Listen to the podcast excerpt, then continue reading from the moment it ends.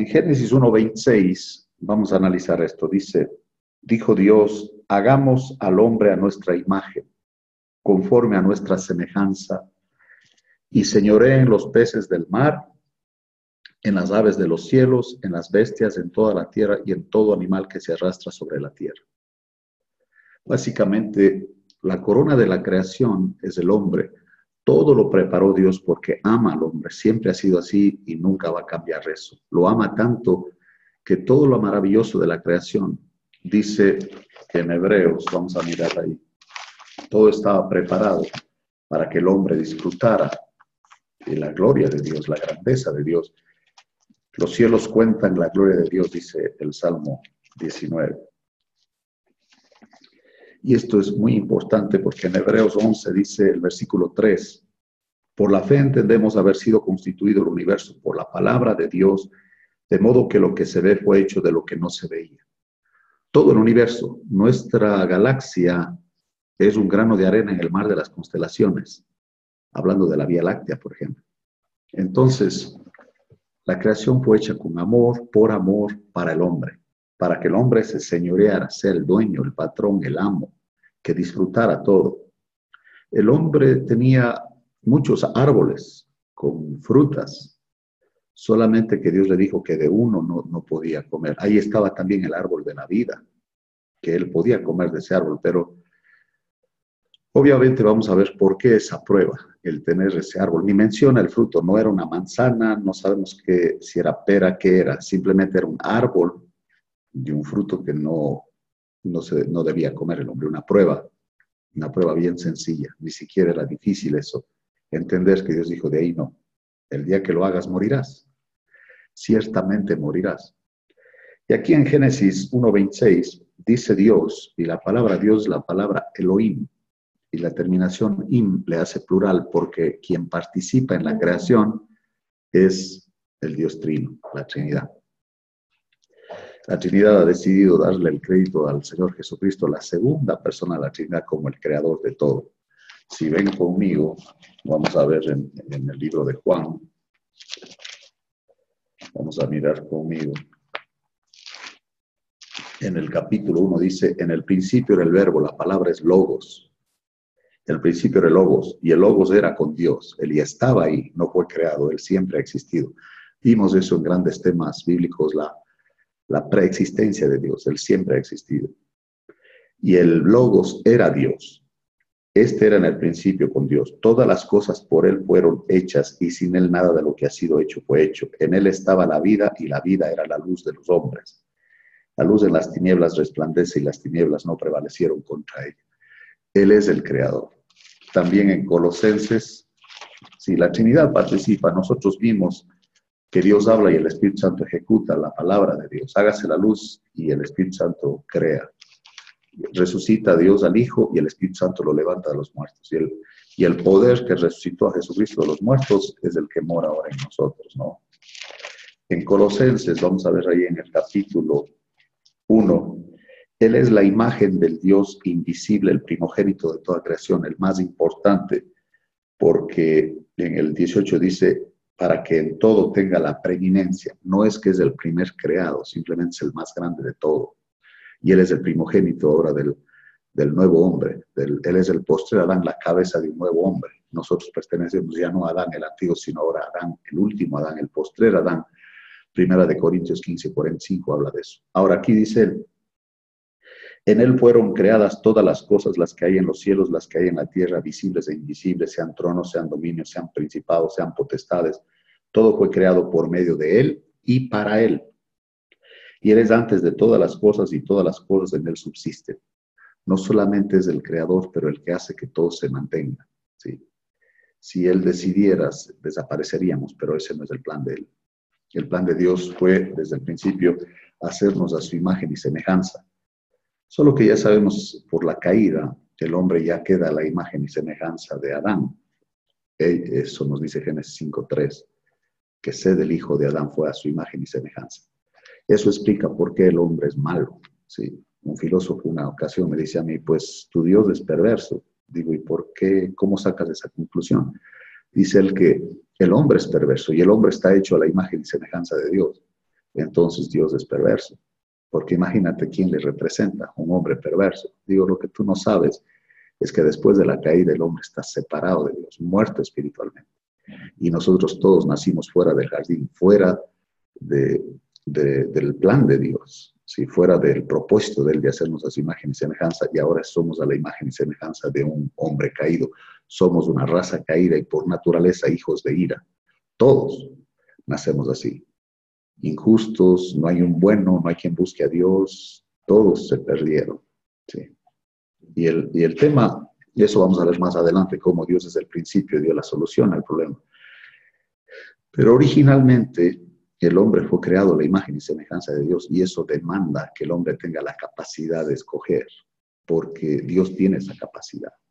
Si el hombre, si ven conmigo en Génesis en el capítulo 2 y el versículo 7, este es el, digamos que la, segunda versión de la creación. Primero Él nos dice todo lo que creó de los, días 1 al 6 y el séptimo descansó. Fueron pues acabados los cielos y la tierra y todo el ejército de ellos. Y acabó Dios en el día séptimo la obra que hizo y reposó el día séptimo de toda la obra que hizo. Así que debemos, debemos incluir al séptimo, por eso está el sexto, el hombre aparece en el planeta, el séptimo Dios descansa. Y aquí hay un dato bien interesante. El primer día de Adán completo fue el séptimo día, el día de reposo de Dios fue el primer día de Adán. Dios obra y reposa, el hombre reposa y luego obra. Y eso, entrar al reposo para los cristianos es la provisión más grande que Dios nos ha dado, porque Él dijo, yo he venido para que tengan vida y para que la tengan en abundancia. Ese tema lo veremos mucho más adelante. Recuerden que esta serie son 52 lecciones y vamos a ver a Jesucristo el camino en todo el Antiguo Testamento hasta que llegamos a su nacimiento, a su muerte y a su resurrección y cómo Él decidió que iba a establecer su iglesia y de ahí para adelante vamos a estudiar el resto de la, de la Biblia desde Hechos hasta el Apocalipsis.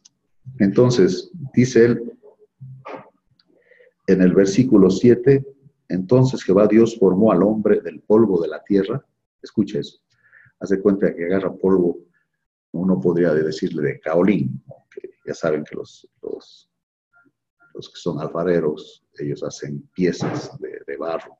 Eso es lo que Dios hizo, hizo del polvo como barro a un hombre, Él le da la forma.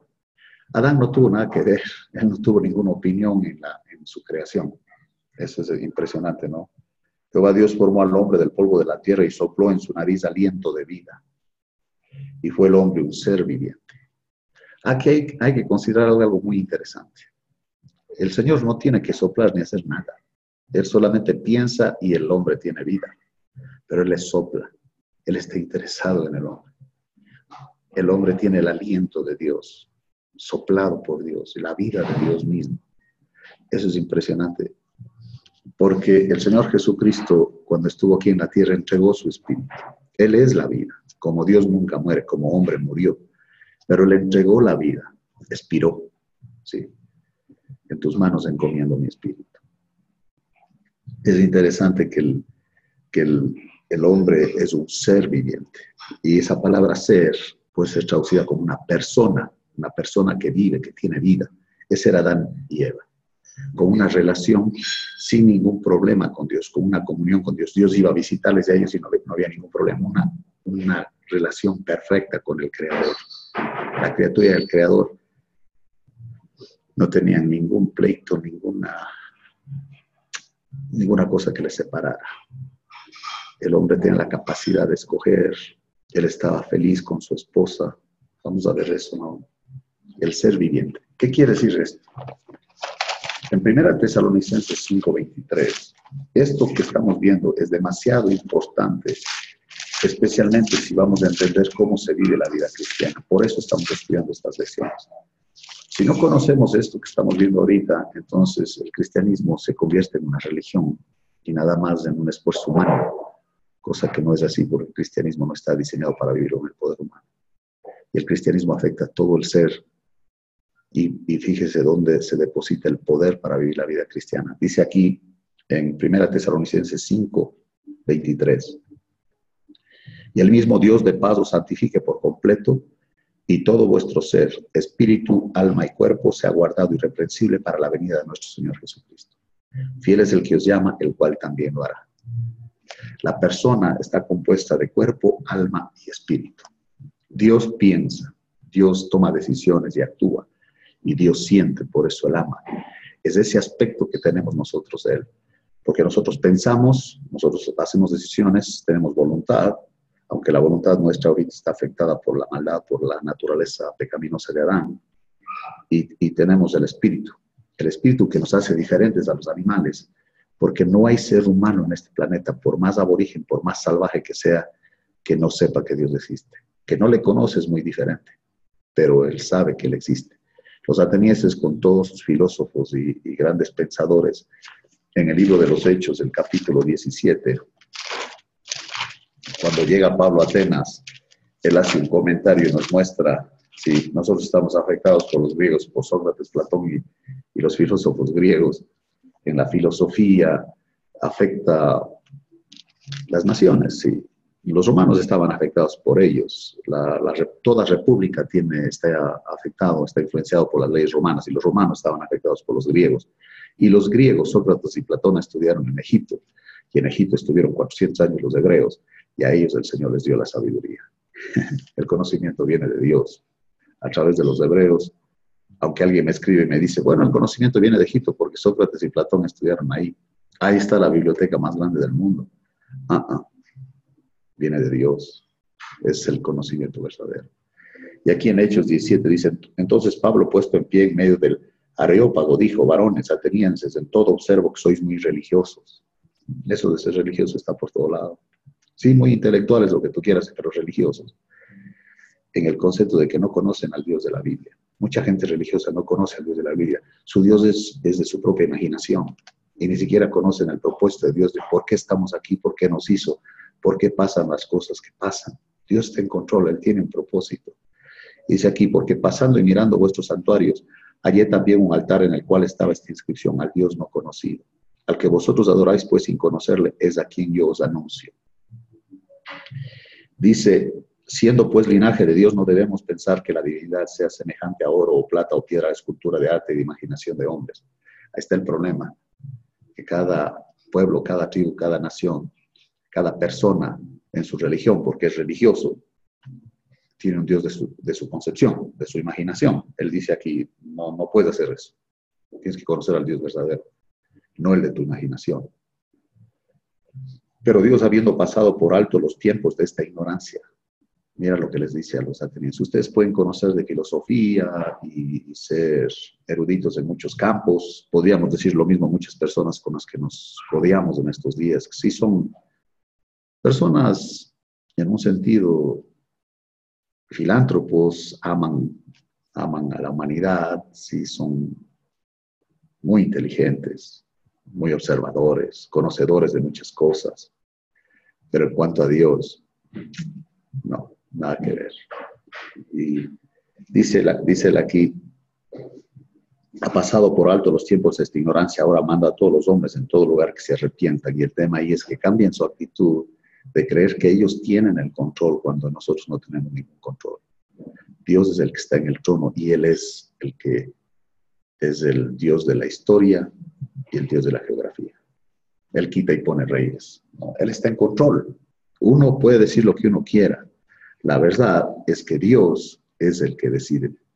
Hay al, hombre, hay camino que al hombre le parece derecho, pero su fin es, un fin de muerte.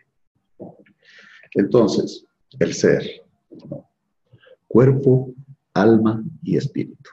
Es en el espíritu donde el Espíritu Santo viene a morar cuando una persona acepta a Jesucristo como Salvador, crea el Evangelio. En el libro de Romanos, mira lo que dice ahí. Romanos el capítulo 8, Romanos capítulo 8 y el versículo 16, el Espíritu mismo da testimonio a nuestro espíritu de que somos hijos de Dios. La persona quizás no entiende muchas cosas, su mente todavía no, no ha sido renovada. Eso es lo que quiero que veamos ahorita, que Pablo siempre enfatizaba que debe cambiar el espíritu de nuestra mente. Es decir, debemos tener al alma controlada por el Espíritu Santo.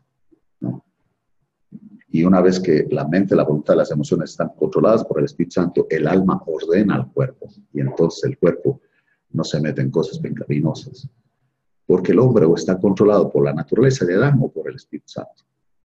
Y la carne o el hombre viejo, las concupiscencias o el yo, si tú quieres, producen obras, pero el Espíritu Santo produce fruto. Eso los hombres no podemos producir. Eso viene por estar en una unión con Él. Es muy interesante esto porque es el aspecto espiritual en donde está el fracaso de la humanidad. El Señor Jesucristo dijo, no solo de pan vivirá el hombre, lo físico, el cuerpo, sino de toda palabra que sale de la boca de Dios. Y aquí, perdón, y aquí en 1 Corintios 6, 17 dice, pero el que se une al Señor, eso es por la conversión, la regeneración, la recreación, un espíritu es con él. Entonces me adelanto en cierta manera a, a, enfatizar y a recalcar, a afirmar que la parte espiritual es donde está el problema del hombre. Ahora, la persona tiene cuerpo, alma y espíritu. El alma tiene que ver con la mente, la voluntad y las emociones. ¿Sí? El espíritu humano es donde Dios se conecta con nosotros. La Biblia debe ser este, discernida espiritualmente. Y, el, y una cosa muy importante, es solamente el Espíritu Santo que puede por iluminación, Él te puede dejar ver para entender, Él afecta al alma. Cuando el Espíritu Santo afecta al alma ya puedes captar lo que dice la Escritura. De lo contrario es locura. El hombre natural, el que no tiene el Espíritu Santo de Dios, no percibe las cosas que son del Espíritu de Dios, porque para él son locura, no las puede entender, porque se han de discernir espiritualmente. Primera Corintios 2.14. ¿no? Entonces quiero que veas algo importante aquí. En Génesis, cuando Dios hace al hombre, el hombre está perfecto, no tiene ningún problema. Si el alma no tiene problemas con el alma, si el alma es, la palabra para alma es psiquis, y la psicología lo que hace es tratar con el alma, mente, voluntad y emociones, pero no va a tocar el espíritu. El espíritu solamente, el Espíritu Santo puede obrar ahí. Entonces hay situaciones donde los mismos psiquiatras tienen que reconocer, los psicólogos tienen que reconocer que dicen, yo no te puedo ayudar, tu problema es espiritual. Y en el mundo, en este mundo, más allá de lo físico, lo que le llaman la metafísica, más allá de lo físico es lo espiritual. Lo que nosotros debemos conocer de ese mundo está en la Biblia, no hay, no hay por qué leer nada más. Ninguna persona que dice que quiere conocer al diablo y se mete en las cosas satánicas va a terminar loco, porque el diablo es muy astuto y lo que quiere destruir es su manera de pensar, es a través del pensamiento que influencia. Por supuesto que una persona que tiene el Espíritu Santo nunca va a meterse el demonio dentro de esa persona. Pero una persona que no tiene el Espíritu Santo está desprotegida, no tiene muros y puede ser afectada e inundada, es decir, poseída por un demonio, que básicamente es un ángel que junto con Lucifer se rebelan de Dios y forman un ejército de demonios que están en contra de Dios y quieren destruir al hombre porque Dios ama al hombre. La meta de, este espíritu de Lucifer, que era un querubín hermoso y sabio que quiso ser Dios y sentarse en el trono de Dios y Dios le echa, eso vamos a ver pronto en, las lecciones que nos toca de, ver la creación de los, de los ángeles, ¿no? Y el ataque siempre es espiritual. ¿Por qué? porque el, momento que la persona espiritualmente está muerta y se mantiene ahí, el alma ya no tiene ninguna dirección. Y quien dirige al alma es la naturaleza de Adán. Y la naturaleza de Adán es aliada con el diablo. Entonces, esta parte del hombre, el alma, la mente, la voluntad y las emociones. Nuestros muchachos van a la universidad y se, y se les enseña muchas cosas, aprenden intelectualmente muchas cosas. Puedes escuchar discursos intelectuales hermosos, te, mueven las emociones, pero son almáticos. Puedes llegar a una religión, a una, inclusive a una iglesia evangélica, donde ahora hasta los músicos son profesionales y no importa si son creyentes o no creyentes, pero el espectáculo tiene que seguir. Y el show tiene que ser de lo mejor porque afecta las emociones. Y tú piensas que en esa religión, porque, o más bien en esa reunión, porque sientes bonito que eso es del Espíritu Santo, eso no es del Espíritu Santo, ese es del alma. Y lamento que todo ahora va para el alma. Estos motivadores, hay uno que conocí que se llama Tony Robbins, y él dice que él va a las emociones al alma, y él jamás va a tocar el espíritu, ni siquiera habla.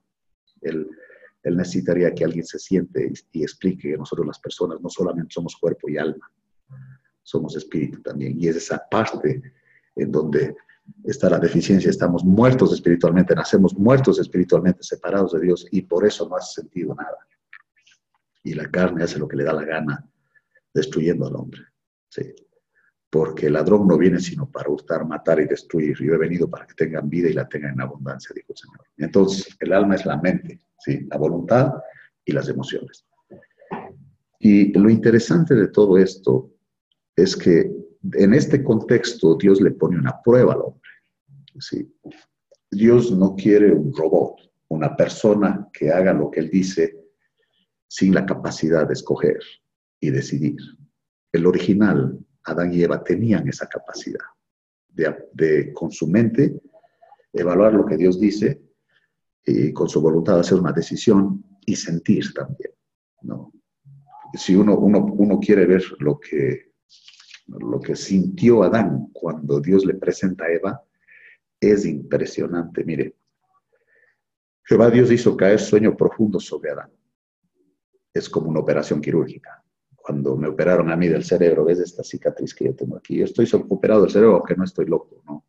Ya, ya estuve a donde vamos a ir los creyentes y el Señor me regresó de ahí. No hablo mucho de esto porque la Biblia tiene suficiente información y nuestra fe no está basada en las experiencias, sino está basada en lo que dice la Escritura. Y dice aquí que lo pone a dormir profundos eh, sueños sobre Adán y mientras éste dormía tomó una de sus costillas, del costado, dice el original, no una costilla literal, sino del costado de, Adán, y cerró la carne en su lugar. Eh, Dios puede hacer eso en segundos, aquí está, locura de inmediato. Él es, él es Dios, ¿me entienden? Y de la costilla que Jehová Dios tomó del hombre hizo una mujer y la trajo al hombre. Ahora quiero que vean las emociones de Adán a él se le dio la tarea de poner los nombres a los animales. Ahí está aplicando él su mente, su capacidad de inventar. El hombre tiene una capacidad de inventar que es increíble, porque eso es, Dios le dio esa capacidad. ¿Entiendes? Por eso tenemos tantos descubrimientos, tenemos tantos adelantos. Y Dios da esas habilidades a muchos hombres, sean creyentes o no creyentes. Primera Corintios 12 dice eso, que los dones vienen por el Espíritu Santo, los ministerios por el Señor Jesucristo y las operaciones que Dios da son las habilidades que los hombres, sean creyentes o no creyentes, tienen, porque Dios está gobernando, tiene un propósito para nosotros. Él es el rey, Él está en el trono, todavía está en el trono, todavía manda y controla todo. No hay una molécula perdida en el espacio que Él no controla. Así que tranquilos, todo esto que estamos viendo ahorita, esto no es el fin, para nada. Primero la iglesia tiene que irse, después 21 juicios, después el Señor va a destruir al anticristo en el templo en Jerusalén y nosotros venimos con él para, para él, que él establezca su reino milenial del que habla Apocalipsis. eso ya, cuando estudiemos Apocalipsis, vamos a meternos de lleno en, todo eso. Pero no te preocupes, porque ahorita la única señal que, esperamos nosotros, la iglesia, es el arrebatamiento cuando nos vamos de aquí. Nosotros no vamos, no vamos a estar en este planeta cuando vengan los 21 juicios de Apocalipsis, entre los sellos, las trompetas y las copas. No vamos a estar aquí. No, y dice, dice entonces Adán, ya cuando le presenta a Eva, estamos hablando de la creación del hombre, ahora aparece en la escena el ser maravilloso que Dios hizo, acuérdate, una persona maravillosa que Dios hizo para el hombre, para que sea una ayuda idónea para él. Dice, no es bueno que el hombre esté solo, le haré ayuda idónea para él. Si el hombre que menosprecia eso y no valora a su esposa, ni siquiera está deshumanizado, no entiende que el propósito de ella simplemente es ayudarle, toma en cuenta cuando ella te dice algo, porque la verdad, ella está ahí para ayudarte. Es parte de, ella, de ser mujer, el ayudar al hombre, proteger al hombre. Eso es impresionante que Dios haya hecho una persona así para nosotros los varones que esté cerca de nosotros y nos ame de esa manera, de cuidarnos, de ayudarnos. Sí, no entender qué papel tiene la mujer es un problemón. Y no entender a la mujer cuál es su papel con el hombre también es un problemón una mujer que quiere, quiere hacer el papel del hombre ya, está, ya, no, ya no es femenina, ya no es una mujer. Si se cree hombre está en problemas, está fuera de lo que ella es y por supuesto se le va a volver una carga, se le va a volver un problemón. Querés vivir haciendo el papel de un hombre, eso no se puede y no debes. Por eso hay cuantas mujeres que, que quieren controlar, que terminan en un psiquiátrico porque revienta y tienen un, una crisis nerviosa o un quebrantamiento emocional, el alma les afecta y tienen problemas psicológicos al punto de querer acabar con su vida. Y se les va. Se llenan de, temores, de ansiedad, tienen miedos, de pánico. Si ya, estoy acostumbrado a ir eso, dice, tengo, tengo unos ataques de pánico. Es que tienes que entender, mujercita, que tú no controlas nada. Y Dios puso al varón para ser la cabeza de la casa, la cabeza de la mujer, y para amarle a ella al punto de la vida por ella. Así dice Efesios 5, del 22 en adelante. Entonces, esta persona que aparece para ayudarla es muy diferente a la. Tienen el mismo valor, pero son muy diferentes. Y hay algo bien interesante aquí. Considera esto, las, todas las señoras y las mujercitas que me están escuchando, escucha esto. Dios hizo al hombre del polvo. Digamos que el alfarero agarra el barro y empieza a dar la forma, ¿no? De cierta manera, las manos del alfarero se, se manchan, se ensucian, si tú quieres, de lobo. Dios hace la figura. Con la mujer no hizo así. Le hizo de un costado del hombre. No tocó barro le hizo de un costado, no le hizo de la cabeza ni de los pies, le hizo de un costado porque somos iguales y en Cristo Él devolvió a la mujer su valor. No tienes que prenderte del feminismo ni mucho eso, porque tú tienes tanto valor como tiene un hombre. No más que tenemos papeles diferentes y tenemos que aceptar eso, eso sí. Pero el hombre no es más que la mujer para ninguna manera. De hecho, en el 5.21 de Efesios dice que sometámonos los unos a los otros Sí, la esposa se somete al marido y el marido la ama al punto de dar la vida por ella, pero el sometimiento debe ser mutuo. Eso es impresionante. Que el Señor Jesucristo levantó a la mujer al valor que ella tiene, igual que el hombre. No hay ninguna diferencia. Tiene un papel diferente como mujercita. Si nosotros los hombres no vamos a, dar a luz hijos, no, gracias a Dios. Alguien comentó, dijo, el, sexo fuerte realmente es la mujer, dijo, porque si a los hombres le hubiera tocado parir, como uno hubiera terminado, ya no hubiera querido tener más, porque los hombres sí somos cobardes en un sentido. El alma, el alma, las emociones y el cuerpo, la mujer está diseñada para tener hijos. Impresionante es eso, impresionante. Yo recuerdo a mi mujercita, ella, ella tuvo tres hijos, mis hijos, tres hermosos chamacos. Ya, gracias a Dios, ya ya son adultos, ya cada uno ya se casó, entonces ahora tengo seis hijos, porque ellos entraron en mi familia por el matrimonio y son hijos nuestros. Tenemos tres varones y tenemos tres niñas en la casa ahora, tres, seis, seis hijos. Por la misericordia de Dios creció la familia muchísimo. Y si Él quiere, vendrán los nietos y va a crecer mucho más la familia. Pero qué interesante es eso, el valor de una mujer, no más por ser mamá. Pablo dijo a Timoteo eso, que ella, la influencia de ella en autoridad será con los hijos. Imagínate que Proverbios 31, cuando habla de la mujer virtuosa, ahí está hablando Salomón de su mamá. La mamá de Salomón era Betsabé. Imagínate, en un punto esa mujer creyó. Y es una cosa decir, ah, tú eres tú eres el, esposo de, llamémosle Lupita, o, lo que sea, que decir, ella es la esposa de fulano. La Biblia dice que el marido es conocido por ella, el papel de la mujer. Dijo alguien, dijo que detrás de un gran hombre había una gran mujer. la verdad, la verdad, es que Dios la hizo con un propósito que ayude a hombre sea una ayuda idónea. Y entonces la mujer que no tiene al Espíritu Santo y que no está controlada por el Espíritu Santo no va a desarrollar su papel, siempre va a querer invadir al hombre y querer ser más que el hombre o, humillar al hombre. Y les digo que en toda sociedad donde hay matriarcado, donde mandan las mujeres, los hombres terminan como alcohólicos porque están sin dignidad, como rebajados. Y eso duele y el alcoholismo se, se convierte en paliativo para desviarse de la realidad. Quizás tú, quizás en tu casa tu papá era alcohólico, no sé. O conoces a alguien, un tío, alguien que era alcohólico. Si te das cuenta quién mandaba en esa casa, te vas a dar cuenta que una de las razones por qué el hombre queda rebajado es cuando la mujer invade el terreno que le toca al hombre y, y ella no le valora. Si tú estás así, arrepiéntete, regrésate, estudia y aprende cuál es tu papel y vas a descansar. He oído cuántas mujeres que me dicen a mí, cuando entendí eso y dejé que mi marido sea líder en la casa, el que sea la cabeza de la casa, yo descansé y mis hijos están más tranquilos. Sí funciona, la verdad que sí funciona. Dice, dice Adán cuando le ve a, Eva las emociones, mira, aquí están las emociones, dice, dijo entonces Adán en el 23, 2, 23, esto es ahora hueso de mis huesos y carne de mi carne.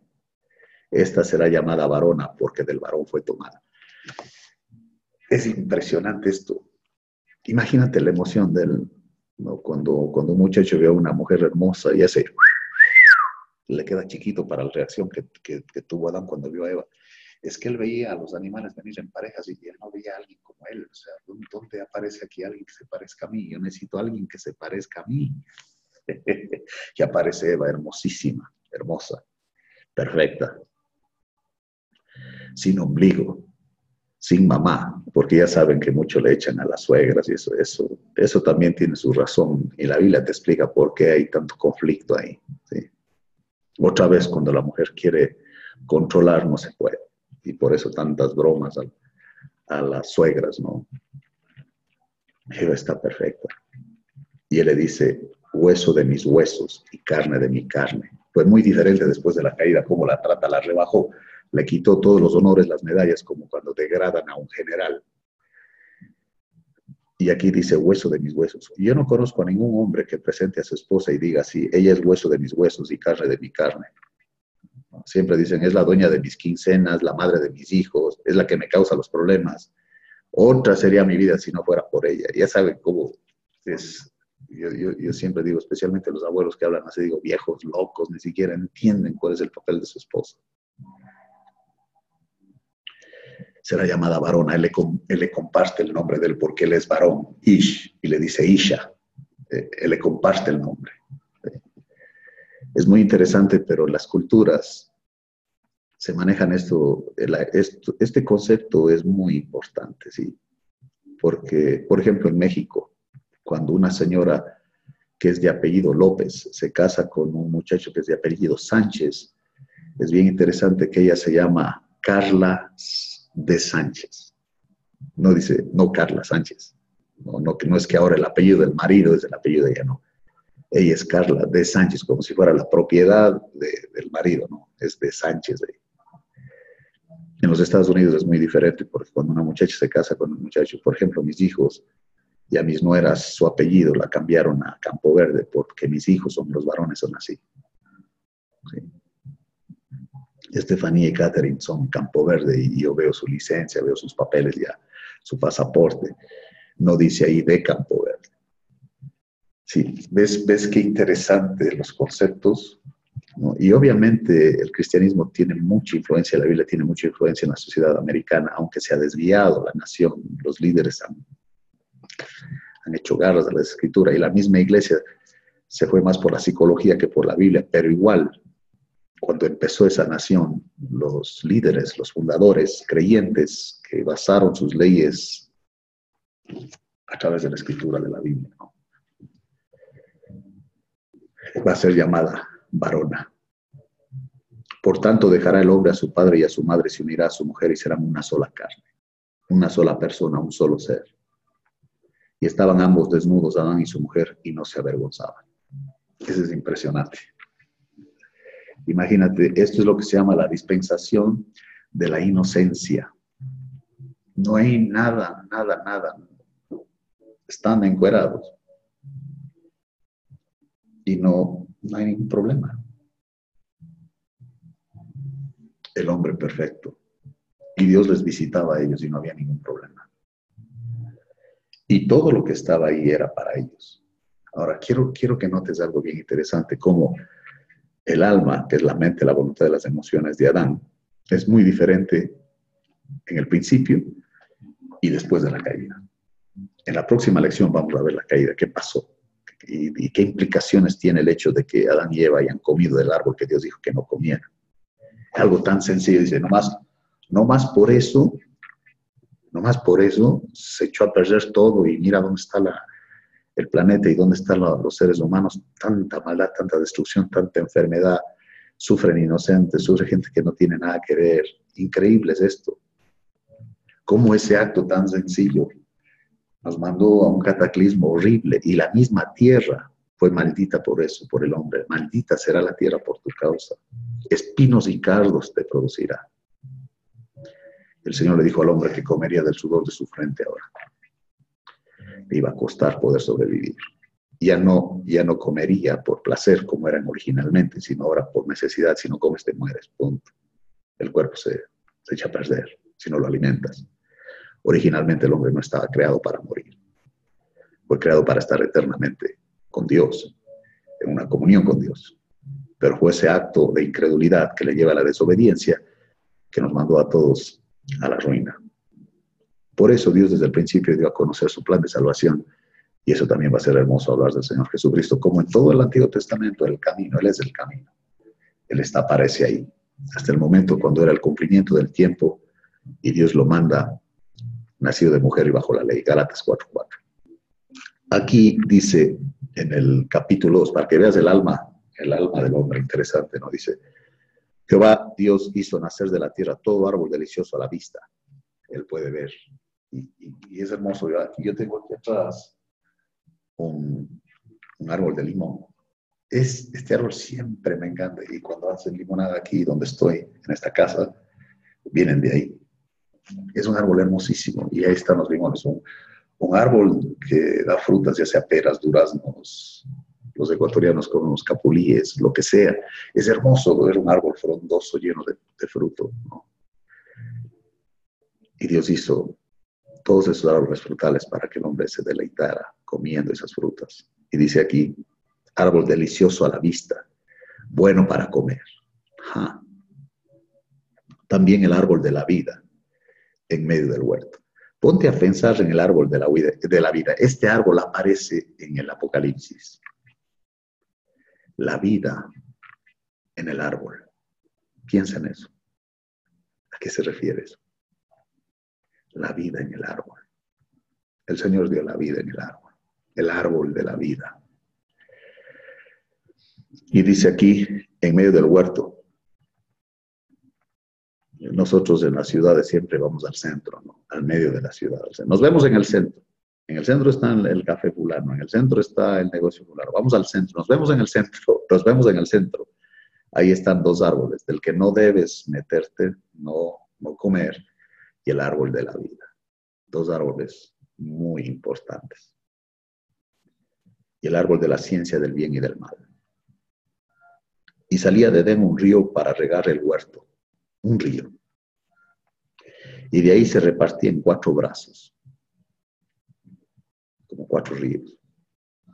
Los cuencanos, los que vivimos en Cuenca, Ecuador, en nuestra ciudad tenemos cuatro ríos. Y eso, eso hacia la ciudad hermosa, ¿no? Cuatro ríos. El nombre del uno era Pisón. Este es el que rodea toda la tierra de Ávila, donde hay oro. El otro y el oro de aquella tierra es bueno, hay ahí también bedello y ónice, piedras preciosas. Ahora, aquí tengo una, cosa, un comentario nada más bien sencillo. Imagínate, Adán tenía un río ahí, que cuando caminas por, por la orilla del río, ahí está brillando el oro. Y no le interesa. Su alma no está afectada por eso. Pues ahí está, y, ahí está el oro y ni modo. Nosotros ahora, si tú, si tú vieras un río que está así, que tiene oro por todo lado, estarían matándose los hombres para ver quién, quién agarra más y quién se, se autodenomina el dueño del río. ¿Sí? Y los gobiernos se lanzarían bombas con dinamita o, o hasta atómicas, si tú quieres, por quitarse el oro. El alma del hombre está afectada, ahora es egoísta. Eh, ni le llamaba la atención. Y qué interesante que el valor del oro lo da Dios, porque Dios decidió que los utensilios que se iban a usar en su templo, donde Él tendría comunión con el hombre y el hombre podría acercarse una vez al año a través del sumo sacerdote, todos los utensilios y la tapa del propiciatorio debía ser de oro. Él le dio el valor al oro. Siempre Dios te encontró. Y mira lo que dice aquí. Eh, el que rodea toda la tierra de Ávila, donde hay oro. Y el oro de aquella tierra es bueno. Hay ahí también bedelio y ónice. El nombre del segundo río es Gion, y este es el que rodea toda la tierra de Cus, y el nombre del tercer río es Idekel. Este es el que va al oriente de Asiria, y el cuarto río es el Éufrates. Tomó Dios al hombre y lo puso en el huerto de Edén para que lo labrara y lo guardase. Y mandó Jehová Dios al hombre diciendo, de todo árbol del huerto podrás comer, mas del árbol de la ciencia del bien y del mal no comerás, porque el día que de él comieres ciertamente morirás. Aquí vamos a terminar la lección. En la siguiente vamos a ver el dilema más grande del hombre, que Dios ya lo resolvió. Entonces, hasta aquí la lección 4 del camino. Recuerda que vas a recibir las notas por el WhatsApp o por email y al final tienes las preguntas, hay que mandármelas. El Señor nos ama. El Señor tiene un plan para nosotros. El propósito de Él es hacernos a la imagen de su Hijo. Dice un escultor que está golpeando una piedra alguien que le pregunta, ¿qué haces? Dice un caballo. Ah, dije, ¿cómo es un caballo? Dijo, ¿ves la piedra está aquí? Sí, ¿ves mi cincel? Sí. Quito todo lo que no es caballo y ahí está el caballo. Él va a quitar todo lo que no es Cristo que mora en nosotros. Y ese es el cristianismo. Y el plan de Él es perfeccionarnos para el día cuando estemos con Él eternamente, en un cielo nuevo, una tierra nueva, una ciudad maravillosa, que la Biblia le llama la Nueva Jerusalén. Dios nos ama, no cabe la menor duda. Gracias a Él. Nos hizo y Él cuida por nosotros.